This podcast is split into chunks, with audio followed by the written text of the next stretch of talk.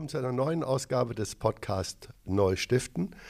Heute wieder vom Fundraising-Kongress in Österreich, in Wien. Und mir gegenüber sitzt Eva Fuchs-Mischkulnik.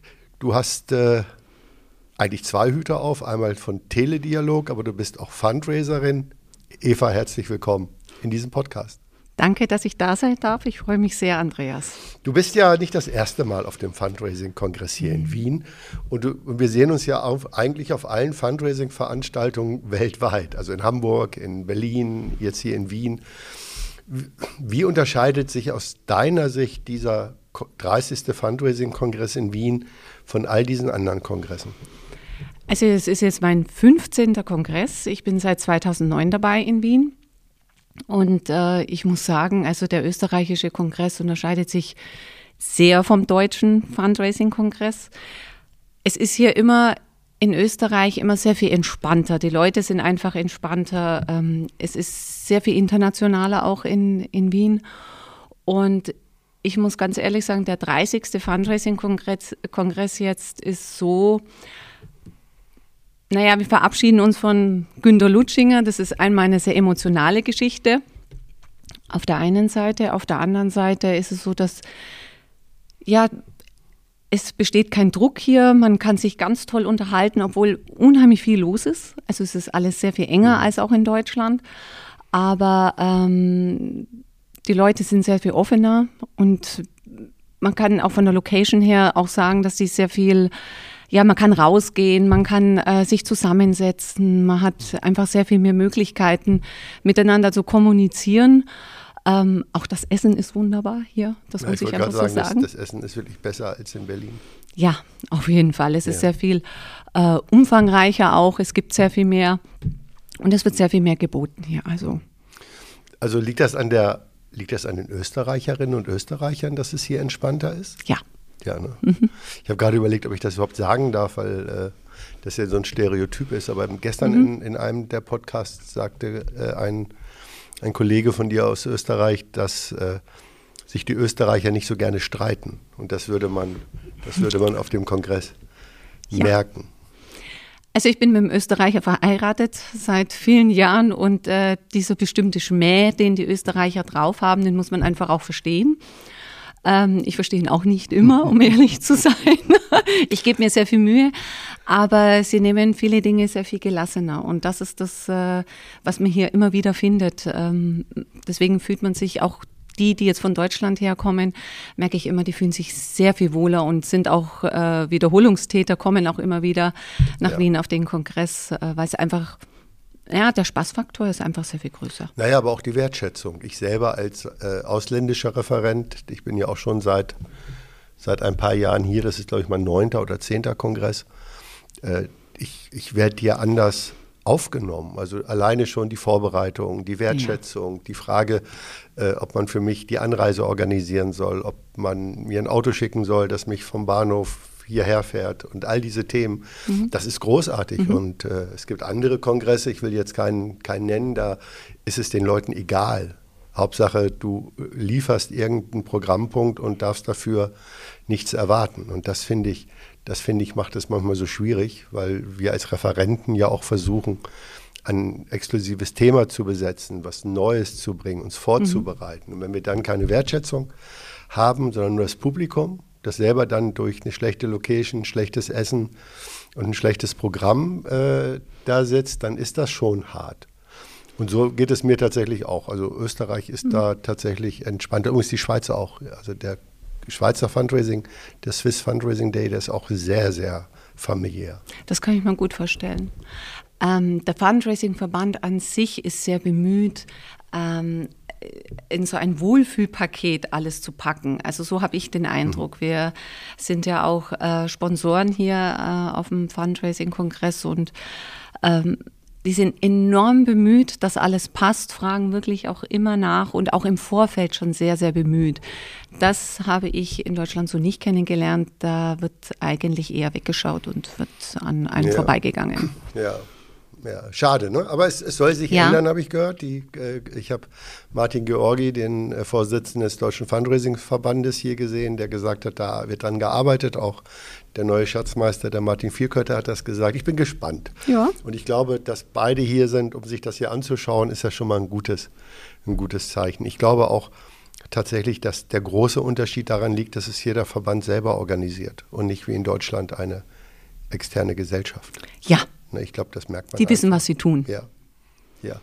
Wenn du dir jetzt mal die, die Fundraising-Szene und diesen Kongress anschaust, äh, wir haben ja sehr viel über KI gesprochen. Ja. Das äh, Motto ist ja Innovate for Good. Ähm, ist das ein Thema, das dich auch in deiner Arbeit, äh, gerade was das Thema Teledialog und Telefonfundraising betrifft, wird da KI eine Rolle spielen oder spielt es vielleicht sogar schon eine Rolle? Das spielt schon eine Rolle, mehr oder weniger. Irgendwie habe ich das festgestellt bei den äh, Vorträgen, dass wir da schon auch gut mit dabei sind. Natürlich wird es immer mehr kommen.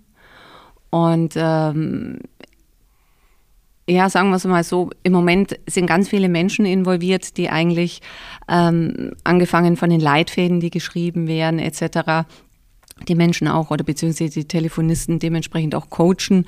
Ich kann mir gut vorstellen, dass äh, man sich da Hilfe holen kann, auch bei äh, über KI, was Leitfäden betrifft oder auch das Coaching betrifft, dass man das gut miteinander verbinden kann. Auf der einen Seite, auf der anderen Seite glaube ich, ähm, der Mensch an sich jetzt im Telefonfundraising ist enorm wichtig. Die Betreuung äh, der Telefonisten und Telefonistinnen ist enorm wichtig, äh, dass das von, von menschlicher Seite gemacht wird. Also da glaube ich, das wird es nicht ersetzen können, auf keinen Fall. Also du glaubst nicht, dass äh, in Zukunft die künstliche Intelligenz mit den Spenderinnen und Spendern telefoniert? Nein, das glaube ich nicht. Und spannend wäre es ja, wenn mhm. die künstliche Intelligenz der Organisation mit der künstlichen Intelligenz der Spendenden spricht, dann bräuchte es uns Menschen ja gar nicht mehr. Ja. Aber das stelle ich mir sehr schwierig vor. Ja. Vor allen Dingen im Moment stelle ich es mir absolut, sehr schwierig vor. absolut. War auch nicht ganz ernst gemeint, aber ein, ein spannender Gedanke, der mhm. mir gerade durch den Kopf ging. Die Kombination wird es ausmachen. Ich glaube, ja. es wird eine Kombination geben und ich glaube auch, dass man sich äh, enorm viel Know-how holen kann durch KI. Ähm, für unsere weitere Arbeit, wie es weitergeht. Ähm, das wird sowieso noch sehr, sehr spannend werden. Und da freuen wir uns auch drauf, dass wir immer wieder neue Impulse auch kriegen. Ja, und ich glaube tatsächlich, ich habe so ein paar Modelle gesehen, wie künstliche Intelligenz äh, tatsächlich auch über Gesichtsscanning äh, emotionale Lagen von Menschen wahrnimmt. Das wird in der äh, ambulanten Pflege eingesetzt. Und habe mir gedacht, das ist ja großartig, wenn ich jetzt mit meiner Mutter, die zu Hause in ihrer Wohnung lebt und ich mit ihr telefoniere über FaceTime und ich sehe, wie es ihr geht, statt nur zu hören, ja, alles gut. Ich glaube, da kann uns künstliche Intelligenz tatsächlich helfen. Wenn du jetzt mal so auf den, auf den deutschsprachigen Fundraising-Markt schaust, du bist ja sowohl in Deutschland als auch in Österreich zu Hause, gibt es aus deiner Sicht äh, Unterschiede zwischen diesen beiden Ländern? Ja, ganz große Unterschiede. was, was sind denn so, welche obwohl, sind ich jetzt, obwohl ich jetzt auch in Bayern tätig bin, also direkt an der Grenze ja, zu Österreich ja mal, sozusagen, ist, ja ist, ja nochmal also ganz was anderes. Ja. Aber dennoch, ähm, wir werden, oder ich werde oft gefragt, ob wir äh, von, von Deutschland nach Österreich telefonieren mhm. oder von Österreich nach Deutschland telefonieren. Ähm, nein, das machen wir nicht, äh, weil die Menschen einfach anders ticken. Das mhm. ist so. Also der Österreicher äh, ist so, wenn man ihn nach einer, nach einer Spende fragt, dann sagt er erst einmal nein und dann fragst du ihn nochmal, dann sagt er nein und dann sagt er irgendwann, beim dritten Mal sagt er na ja und beim vierten Mal sagt er, na gut, dann machen wir es halt doch. das ist so der Österreicher, das ist auch dieser Schmäh und ja. wenn, man den, wenn man den auch noch so ein bisschen mitbringen kann als Telefonist oder Telefonistin, dann ist das natürlich mhm. super. Und die verstehen das auch. Der Deutsche ist anders. Der Deutsche, wenn er Nein sagt, dann meint er auch mhm. Nein. Und dann muss man auch äh, den Rückzug antreten. Das war vor okay. vielen Jahren so und ist heute auch noch so. Ja, ähm, das heißt aber nicht, dass es in Österreich leichter ist. Es ist halt einfach ist anders. anders ja. Gibt es Dinge, das, das muss ich als Deutscher fragen, wo du sagst, das ist in Deutschland vielleicht einfacher als in Österreich? wie zum Beispiel so, dass du Themen direkt ansprechen kannst.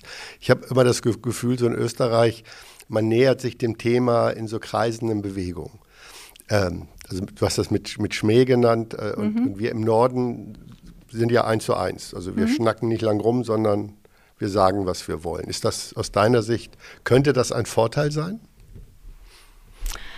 Ähm, ich weiß nicht. Also ich, äh, dem Österreicher kann man schon äh, ganz klar sagen, was man so denkt. Ja. Das schon, auf jeden Fall. Aber man muss diesen Schmäh mitbringen. Mhm. Und der Österreicher versteht es dann auch. Wenn ich es einem Deutschen sage, dann muss ich, kann ich das auch ganz klar und ganz direkt sagen. Äh, aber das mache ich anders. In einem, ich formuliere die Sätze ganz anders. Ah, ja. Also das ist schon in den Leitfäden so. Die Leitfäden in Österreich werden äh, ganz anders geschrieben. Die werden ein bisschen mehr aufgeplustert mhm. als jetzt in Deutschland. Ja, und ähm, da fängt der Unterschied schon okay, an. Verstehe. Und äh, ein Deutscher versteht auch die Leitfäden von Österreich auch yes, nicht. Also stimmt. die Erfahrung haben wir immer wieder gemacht, dass das nicht funktioniert. Ja, ich bin ja manchmal auch in, in Gesprächen mit, mit österreichischen Organisationen oder Menschen und bin dann doch immer sehr erstaunt, wie bemüht meine Gegenüber sind, äh, mir auch das Gefühl zu geben, es ist alles okay, was ich sage. Ja. Wobei die Hamburger sehr gut punkten in Österreich. Woran, liegt, woran liegt das? Ich weiß es nicht. Ist das so ein Hans-Albers-Bonus oder, das, oder, oder der, das Wikinger-Ding? Also ich kenne einige Hamburger und auch Hamburger, die auch in äh, Österreich leben. Und es hat auch einmal eine Hamburgerin äh, bei uns gearbeitet, mhm. bei Teledialog in, in, Salzburg als Assistentin. Das hat super funktioniert. Ach, also wir, irgendwie sprechen wir eine Sprache. Ach schön. Und das, glaube ich, das ist es einfach. Ja, das, das freut mich. Das nehme ich mal als Kompliment mit ja. in, in meiner Heimatstadt. So, du bist aber ja nicht nur bei Teledialog, sondern du arbeitest ja auch ähm, als Fundraiserin für für eine tolle Organisation. Ähm, wie ist das so für dich, wenn du da die Perspektive wechselst? Also statt Dienstleisterin extern bist du auf einmal Dienstleisterin intern. Ist das mhm. schwer für dich gewesen, dich umzugewöhnen? Äh, ja, bin ganz ehrlich, ja. Die Perspektive zu wechseln, hatte ich mir sehr viel einfacher vorgestellt. Vor allen Dingen, was für mich alles so ganz normal und ganz klar war und für mich selbstverständlich war im Fundraising, wie ich darüber rede, wo ich hin will, was ich möchte, äh, war für die Organisation so erst einmal äh, gar nicht so klar. Mhm. Die hatten mit Fundraising in dem Sinne noch nicht viel zu tun. Und wir arbeiten gerade daran, das Fundraising zu implementieren. Und ich stoße da auch selber schon an meine Grenzen. Also das, was ich immer wieder gehört habe von Organisationen, wie die intern arbeiten, wo ich mir manchmal, bin ich ganz ehrlich, äh, mir dann auch gedacht habe, boah, bisschen Kopfschütteln, wie mhm. funktioniert das? Genau an dem Punkt bin ich auch bei meiner ja. Organisation und muss sehr, sehr vorsichtig umgehen. Also ich brauche da sehr viel Fingerspitzengefühl, ähm, um Dinge umsetzen zu können was ich aber auch sagen muss, sie sind unheimlich lernwillig und mhm. äh, wenn dann so kleine Erfolge da sind, wo ich dann schon sage, naja gut, es ist nur ein kleiner Erfolg, ich will eigentlich sehr viel mehr, dann ist es für die Organisation schon so viel, dass sie sich so darüber freuen und dass sie dann auch den Weg mitgehen, also dass ich dann gar nicht mehr so viel ja. sagen muss. Und das ist das, was ich so ja. fantastisch finde. Ich muss so die Erfolge so ein bisschen runterbrechen. Mhm. Die Erwartungshaltung darf gar nicht so hoch sein, äh, von mir auch selber weil die sich über kleine Dinge schon freuen, weil sie das andere nicht kennen. Also ich gehe davon aus, in zehn Jahren oder ich bin seit 2009 dabei, sind jetzt 14 Jahre, da wird es auch anders sein. Da werden die auch ganz andere ja, ja. Ziele haben und Vorstellungen haben. Aber für einen Moment ist es äh, eine ganz, ganz tolle Sache. Aber ja, mühsam ernährt sich das Eichhörnchen. Warum tun sich Organisationen mit dem Fundraising so schwer? Was ist so deine Wahrnehmung? Ähm, über Geld zu sprechen ist immer schwierig. Mhm.